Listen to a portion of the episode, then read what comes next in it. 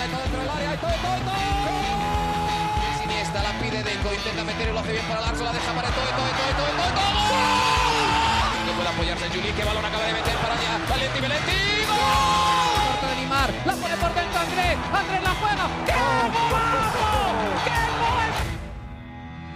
Sí, un regate, y el segundo el disparo, el rechace tiene que llegar. Barcelona.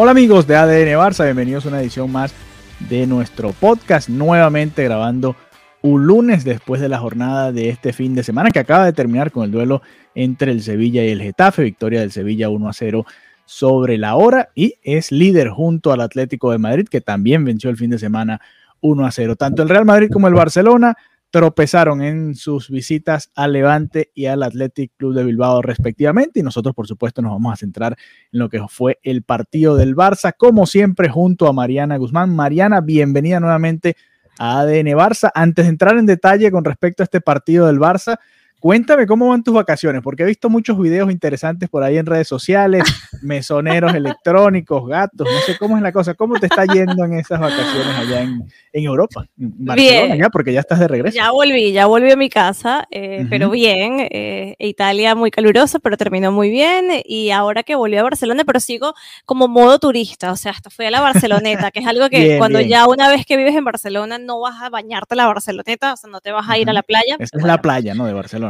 Sí, exactamente, pero el- ya cuando vives aquí te das cuenta de que si ruedas un poquito, si vas un poquito más lejos, la calidad de la playa es mejor, puedes entrar cristalina. Entonces, la verdad que la gente que vive en Barcelona no va a la Barceloneta, pero estoy tan modo turista que estoy hasta la Barceloneta. Y eh, lo de los videos de robots es porque fue un restaurante de sushi y el mesonero era un robot de gato que decía, miau, hola, estoy aquí. Llegaba, agarrabas tu plato y te decía como que gracias y tal. Y además era muy adorable porque cuando pasaba como que iba a otra mesa, como que te hacía ojitos, como te estaba saludando. Te estoy viendo, Y- tranquila, no me he olvidado de ti. Lo máximo, lo máximo, lo máximo. Ahora, verdad. ¿también te Fui solo el por el robot. ¿También te toma el pedido o solamente te lo entrega? Solamente lo entrega, solamente lo Solamente lo entrega. Bueno, Sí, sí, sí.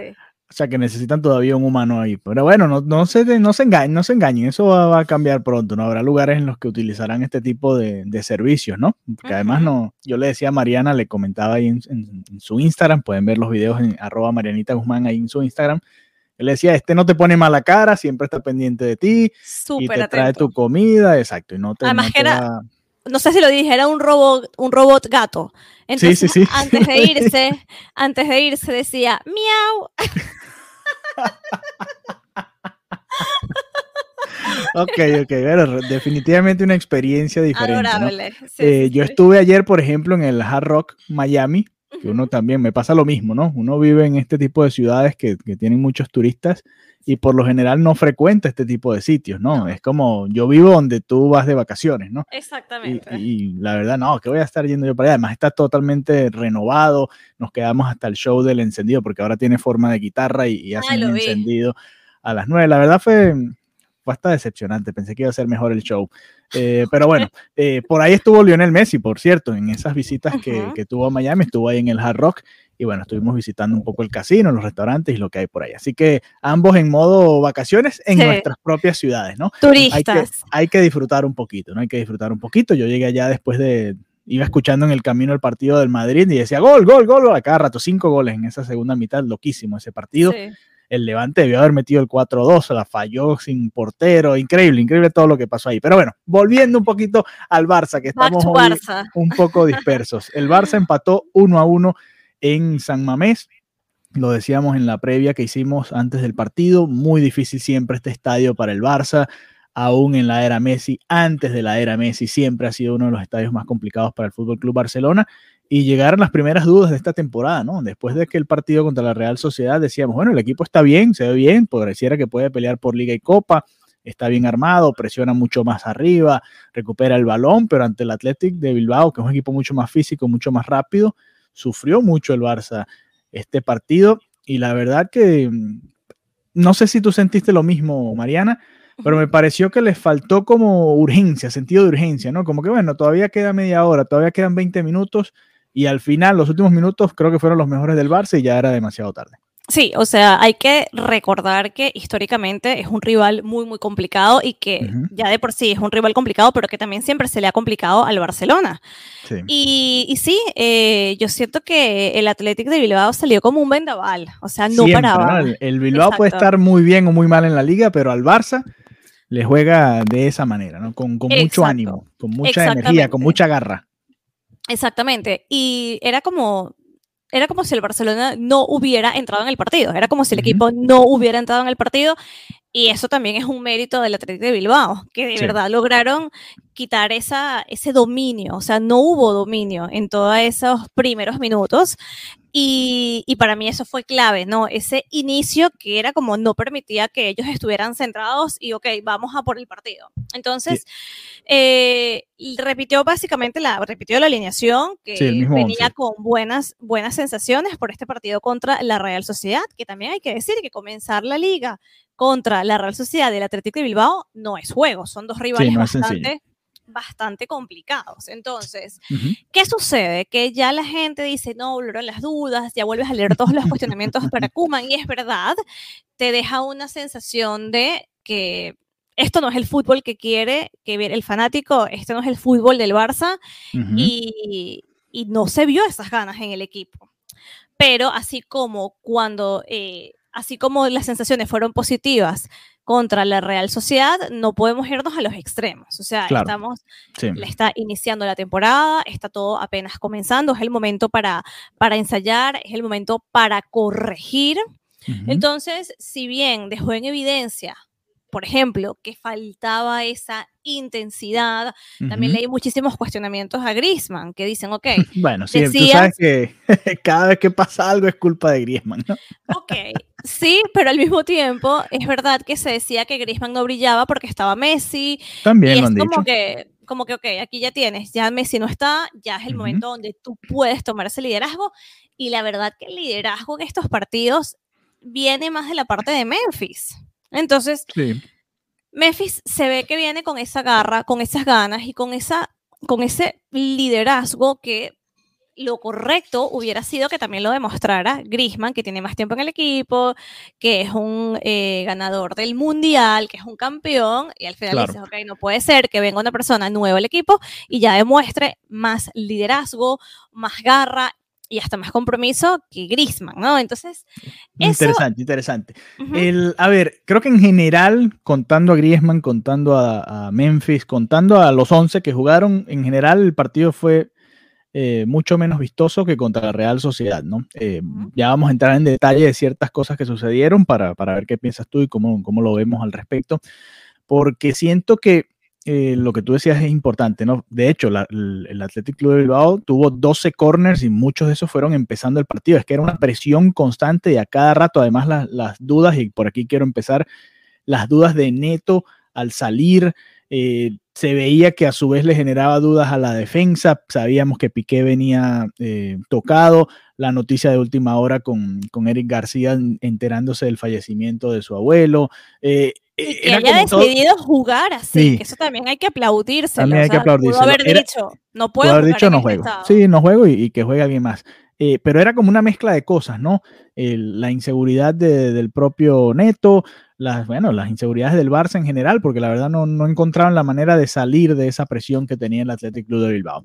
Eh, después, en el segundo punto, que creo que es fundamental también, el gol que falla Martín Braithwaite empezando el partido, son ese tipo de goles que tú dices, ok, por eso es que el Barça necesita otro 9, ¿no? No, no es por nada. Mira, Braithwaite venía de marcar dos goles, hacer asistencia, eh, todos estábamos muy contentos, el propio Braithwaite había publicado en sus redes sociales, pero este gol no, hay, no, se puede fallar, no se puede fallar y ante un rival como este te duele muchísimo más, ¿no? Y todos sabíamos, este era el gol que te podía cambiar el partido porque era temprano, era darle un poquito más de calma al encuentro, era obligarlos a ellos a, buscar el partido desde temprano y ese ha sido totalmente distinto. Y, bueno, mala suerte, digo yo, mala suerte y mala ejecución, la mandó por encima eh, a mil millas, ¿no? No fue una buena presentación de Braithwaite, no hay mucho más que agregar, ¿no?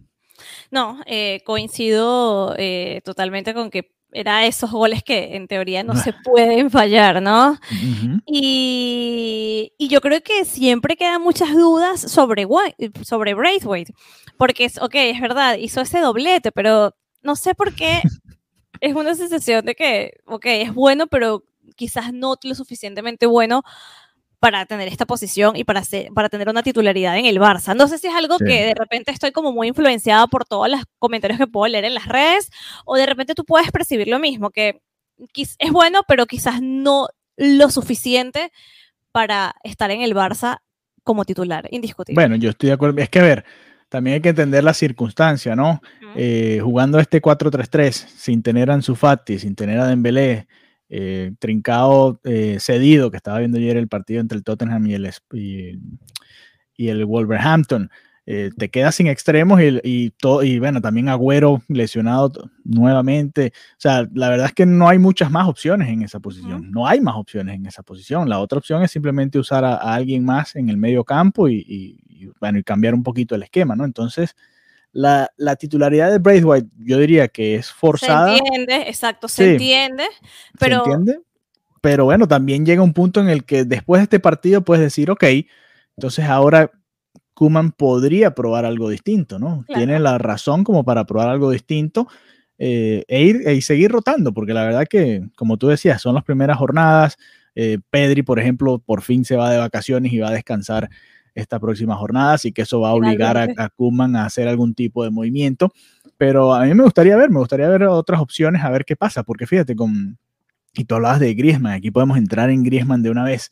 Eh, yo estoy de acuerdo contigo en que eh, a veces pareciera que se aleja del protagonismo, lo quiero poner de esta manera. ¿Por qué? Porque hay momentos en los que recibe el balón y tú dices, bueno, ok, es hora de encarar. Tú eres uno, uno, o yo diría el mejor jugador de la plantilla, ¿no? Porque eh, creo que tienes razón con que Memphis ha sido el que más se ha entregado y quizás es el que tiene mejor uno contra uno, pero el que tiene más pedigrí es, eh, Griezmann de lejos, ¿no? A ver, es como tú decías, campeón del mundo, subcampeón de la Champions, falló un penal, pero tiene, tiene todo como para eh, realmente llamarte la atención y decía, no, tú eres el, jugador que va a llevar el... La que va a liderar este proyecto en la temporada, en esta temporada, exacto. Y, eh, cuando, y, lo que a mí me llama la atención de esto es que cuando los partidos se complican es donde aparecen los grandes jugadores, ¿no? Donde un, toque, un pase, un, un, drible, alguna jugada que destrabe lo que está sucediendo puede ser clave, ¿no? Entonces ahí yo, yo estoy de acuerdo contigo, pero estoy de acuerdo con que Griezmann no tuvo una buena presentación, pero también creo que fue parte de, de todo el sistema que no funcionó. Creo que él no le pudo dar la vuelta el Barça y ahí le quiero poner un poco de la culpa o bastante de la culpa también a Kuman. Tú puedes, mira, el partido está 0 a 0, el Bilbao te está presionando con todo. Ya van 20 minutos, 25 minutos. Puedes hacer algún tipo de ajuste. Quizás no un cambio, pero sí un ajuste, ¿no? a ver, eh, no tienes por qué esperar al, al medio tiempo o que el Bilbao se ponga arriba en el marcador para que tú cambies un poco la manera en la que estás jugando, ¿no? Y ahí creo que Kuman sigue pecando de, fallar en los momentos claves para hacer ajustes. Mira, un ajuste por acá, un ajuste por allá. constante en, los entrenadores, en los últimos entrenadores del Barça, ¿no? Sí, sí, pero es que, a ver. Ese temor a hacer ese cambio o que quizás lleguen demasiado tarde y dices, pero ¿por qué tuvo que llegar a esto cuando ya es casi irreversible? Mira, el, ¿cuántas veces viste, Mariana, en el partido que el Barça tocaba con alguno de los defensores, terminaba pasándosela a Alba o a Dest y Alba o Dest presionados y no tenían a quién dársela y perdían el balón. lo vimos de más, todos, creo que todos vimos el, mismo partido, ¿no? Bueno, ok, vamos a hacer algo distinto, hacemos un pase largo, buscamos, eh, qué sé yo, buscar a, a, Braithwaite, que bajó varias muy buenas contra la Real Sociedad, buscar otras opciones. Memphis también es muy bueno en el uno a uno bajando balones, no sé, creo que me gustaría ver un poquito más de, de algo distinto cuando las cosas no están funcionando, ¿no? Porque cuando un equipo te presiona y te arrincona y además tu portero no está en su mejor versión, puedes hacer algún tipo de ajuste eh, para tratar de contrarrestar la situación. Quizás haces un disparo largo, un saque largo y, bueno, y te queda el, rebote y puedes empezar a jugar de otra manera, no sé, cualquier cosa, ¿no? Eh, no siempre se tiene que salir tocando, ¿no? Creo, sabemos que es parte del, del ADN Barça que se quiere implementar, pero no siempre se tiene que, salir tocando. Creo que es lo que a lo que voy con, con Kuma. No, Y que, no, y que más allá de que sea el toque, es la posesión con efectividad. Claro. y eso es lo que, lo que está faltando, ¿no? Entre otras cosas. Pero mm, pero sí, yo creo que este partido del Barcelona dejó cuestionamientos. Al final muchas veces decimos, bueno, el Barcelona venció, pero no convenció. Y aquí ni venció ni convenció. Entonces yo creo que el partido que tienen este domingo es muy, muy importante. Es un partido que, que vuelve al Camp Nou, van a estar desde casa. Em, yo creo que eh, obviamente habrá más aficionados. También sé que para este primer encuentro de, contra la Real Sociedad, esta apertura de temporada, se estaba diciendo no, que los socios no están haciendo la solicitud y se quería manejar un poco la narrativa de que el socio estaba indignado por todo el tema de Messi o triste y que ya no quería apoyar al equipo y creo que lo comenté en el otro episodio, no estoy segura si lo hablamos fuera de micrófonos, pero la verdad es que la gente que vive en Barcelona por lo general sale de Barcelona en el verano, la ciudad queda vacía y llega turistas pero el, que vive aquí no suele quedarse en el verano aquí. Entonces, yo creo que esa era la razón por la cual de verdad la gente no solicitó la entrada. No creo que tenga que ver ni con Messi, ni con la porta, ni con el rendimiento del club, ni con la temporada. Simplemente la gente estaba de viaje. Y yo creo que vamos a ver más gente en el Camp Nou, por supuesto dentro de lo que se pueda permitir por el tema de los aforos, pero creo que también podremos ver em, eh, una, más, más hinchas en el, en el Camp Nou. Y me atrevería a decir que no sé si se mantenga el temita de las pancartas contra la porta o el tema Messi. Yo creo que poco a poco va, va a ir disminuyendo. No porque el fanático, no, no, lo, no lo estoy relacionando con lo que pueda sentir de cara a Messi, sino porque siento que todo el tema de las pancartas acusando a la porta creo que es algo como muy orquestado. No es algo genuino el fanático que voy a hacer esto, sino creo que viene de un núcleo muy puntual y eso poco a poco se va a ir debilitando a medida que transcurra la temporada. Claro, no, y bueno, y además son, son miles y miles de, de fanáticos, que haya 10, 15, 20, 30 pancartas está dentro de lo normal. Eran seis pancartas. sí, por eso, igual, igual, ¿no? Además, eh, hay que recordar que ese tipo de pancartas también se dieron antes de, la, de las aclaratorias que hicieron, que hizo el propio Laporta, ¿no? Eh, respondiendo a la carta de, de Bartomeu. Y bueno, creo que el que siga criticando ahora la porta es porque no entendió todo lo que estamos viviendo, ¿no? Creo yo, ¿no? Exactamente. Es la manera en la que yo lo, he sentido, ¿no? Bueno, que ya el hombre explicó que no solo es mala la situación, sino es terrible y, vamos a ver eh, y, qué va a pasar ahora. Pero bueno, revolviendo o devolviéndonos un poquito al partido, eh, vamos a repasar los cambios, ¿no? Porque el, bueno, el primero fue de Piqué, lamentablemente. Piqué lesionado. Eh, lesionado, y vamos a ver todavía eh, entre comillas, no está descartado para el próximo encuentro, pero eh, ah. yo entendería... Lo veo complicado. Sí, yo también. Yo, yo preferiría que descanse y que aproveche después el, receso por la fecha FIFA y que, bueno, se, le termine de, de, estar saludable del todo y pueda jugar ya al 100%, ¿no? Aquí el problema es el siguiente, ¿no? Eric García recibió una tarjeta roja en el último segundo, así que si no está Eric García y si no está eh, Piqué, tendríamos que tener a Araujo y aquí definir entre el Lenglet y un Titi. Creo que sería el Lenglet, ¿no? En todo caso. Yo creo. Pero, pero bueno, es, una decisión interesante. Además, Mingueza está por ahí terminando de recuperarse y habría que ver si es otra opción, ¿no? Pero entre comillas pasaríamos de Piqué, Eric García a pasar a Araujo contra el Lenglet, ¿no? un poquito, un poquito volviendo a, la, dupla del año pasado. ¿no? Ok, por la parte de Araujo, me parece muy, muy bien. Eh, me, me, gusta ver Araujo y, y, brutal. Y bueno, la, la debilidad, la parte, oh, sí, el, el, problemita sería entre, entre, bueno, el inglés y un tití. Esas son las... Pero yo creo que un tití no hay manera de que vaya a jugar. Ah, y más con esta resistencia de que parece que es como está encasquetado, o sea, se quiere vender, no sé, no, nadie lo quiere comprar, eh, lo estaban pensando en echarlo directamente, pero a nivel contractual es muy complicado y parece que al final no habrá opción. Sí. la otra opción es cambiar un poquito el, esquema, ¿no? Y, jugar a, otra cosa, pero bueno, eso ya sería eh, arriesgarse, además, o podrías mover otra vez a, a Frankie de Jong a otra situación, pero no creo, porque la verdad con la salida de Pedri, es probable que vuelvas a ver a Busquets y a, eh, Frankie de Jong y después ahí a ver a quién van a jugar, ¿no? En el medio campo. Eh, Sergi Roberto, por ejemplo, que fue uno de los cambios más rápidos del partido, no les extraño y termine siendo titular para este partido. O, puede ser. El, jovencito Demir, que jugó muy bien, puede ser otra opción. Eh, pero, a ver, si no jugó en este encuentro Ricky Puch, parece ya era difícil que, fuera a, tomar esa, esa vacante, ¿no? Sí, no, el tema con Ricky Puch es como el cuento de nunca acabar. Pero es increíble porque fíjate que eh, Nico González hizo su debut, eh, Yusuf Demir hizo su debut. A ver, los jovencitos están recibiendo la oportunidad, ¿no? Obviamente eran, eran situaciones distintas. Eran situaciones distintas. Eh, como yo te dije en el, comentario anterior, a mí me hubiese gustado ver a, a Ricky Puch algunos minutos cuando Pedri podía haber descansado algo en ese partido inaugural.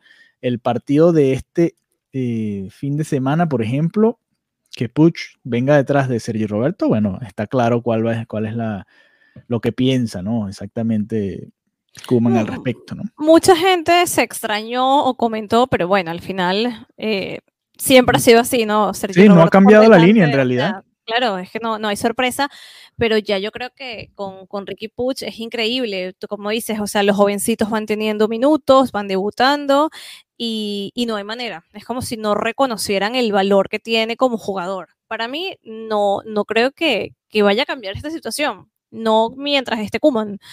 Y, y, lo lamento porque creo que es un jugador que puede aportar mucho. Creo que eh, se está dando la oportunidad para que pueda jugar, para que pueda demostrar, para que pueda apoyar al equipo.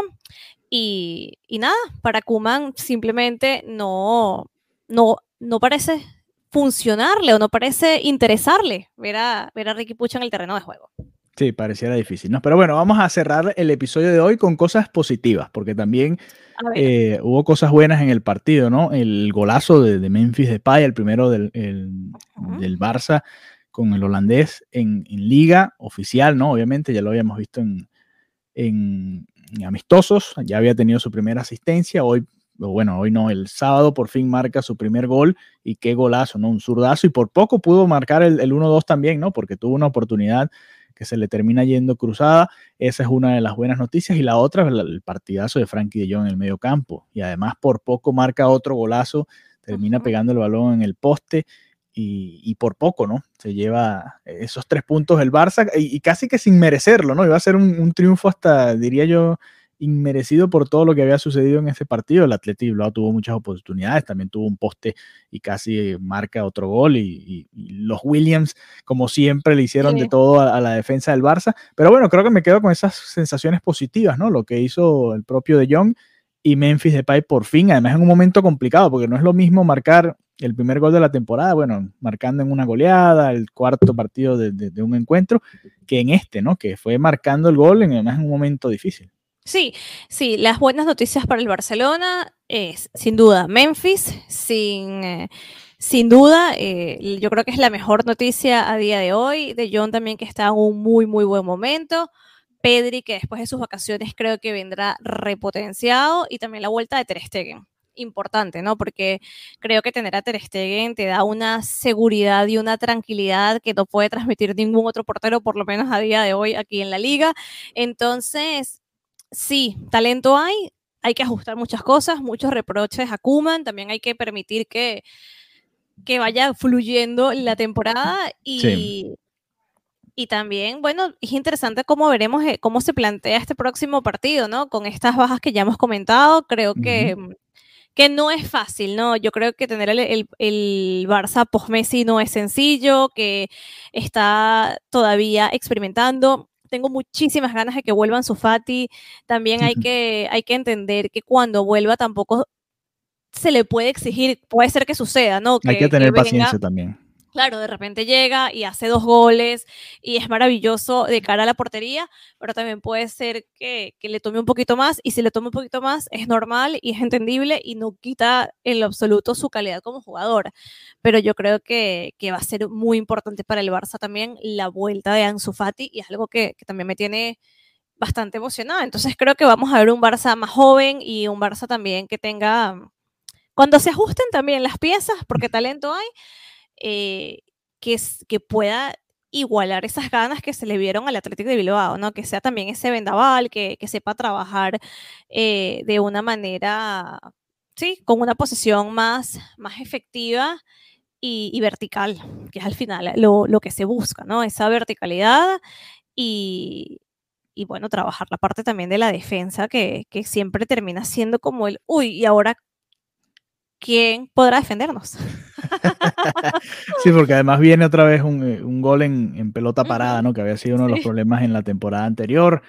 Eh, bueno, lamentablemente cuestiones que, que, siguen, que hay que seguir trabajando, ¿no? Es complicado y bueno, sobre todo para los que vienen llegando, pero bueno, hay que, hay que exigirle al Barça, ¿no? Ese tipo de goles y, en ese tipo de partidos, ¿no? Sabiendo que esa es la fortaleza del rival, la pelota parada y cuánto daño le ha hecho. Le hizo el año pasado en la, en la Supercopa de España también, en la final contra el propio Athletic Bilbao, y bueno, es algo que se va o esperemos que vaya mejorando a partir de ahora, ¿no?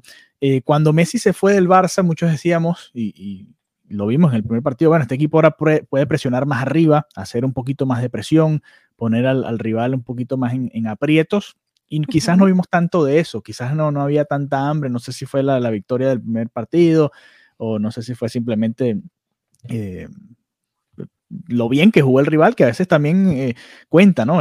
tampoco están jugando solos ahí, ¿no? También el rival cuenta y, tiene un poquito de, culpa de todas esas cosas, pero no es una sorpresa. A ver, el Bilbao, ya el Barça conoce cómo le juega el Bilbao. Y el Bilbao conoce cómo le juega el Barça. Es prácticamente, ya saben uno al otro, mira, tú me vas a hacer esto, yo te voy a hacer esto y vamos a ver quién es el mejor y punto.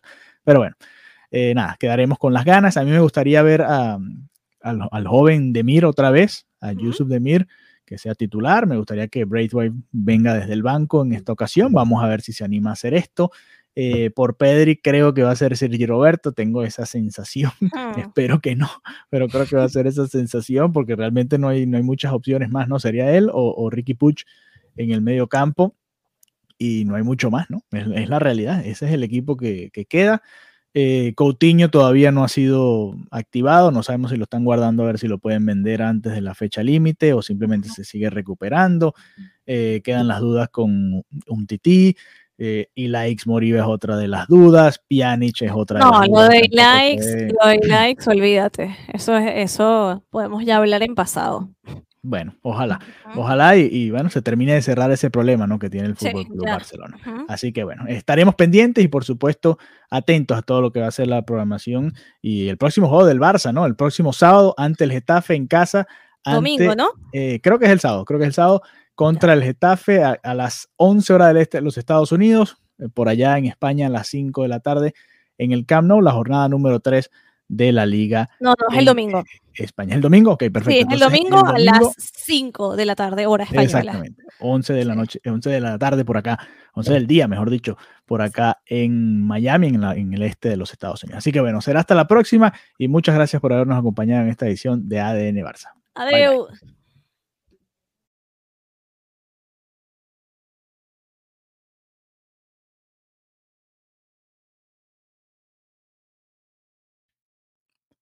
Amigos de ADN Barça, muchas gracias por habernos acompañado nuevamente. Si quieren ayudarnos a seguir creciendo en este proyecto del podcast, en nuestra cuenta de Twitter y también Instagram, y quizás en un futuro, ¿por qué no?, hasta un canal de YouTube, pueden apoyarnos a través de Anchor dejándonos su donación. Así que si quieren apoyar nuestro proyecto y ser parte de ADN Barça, pueden hacerlo a través de esa vía. Y si no, compartan el contenido que también nos ayuda a seguir creciendo. Un abrazo y nos encontramos pronto nuevamente.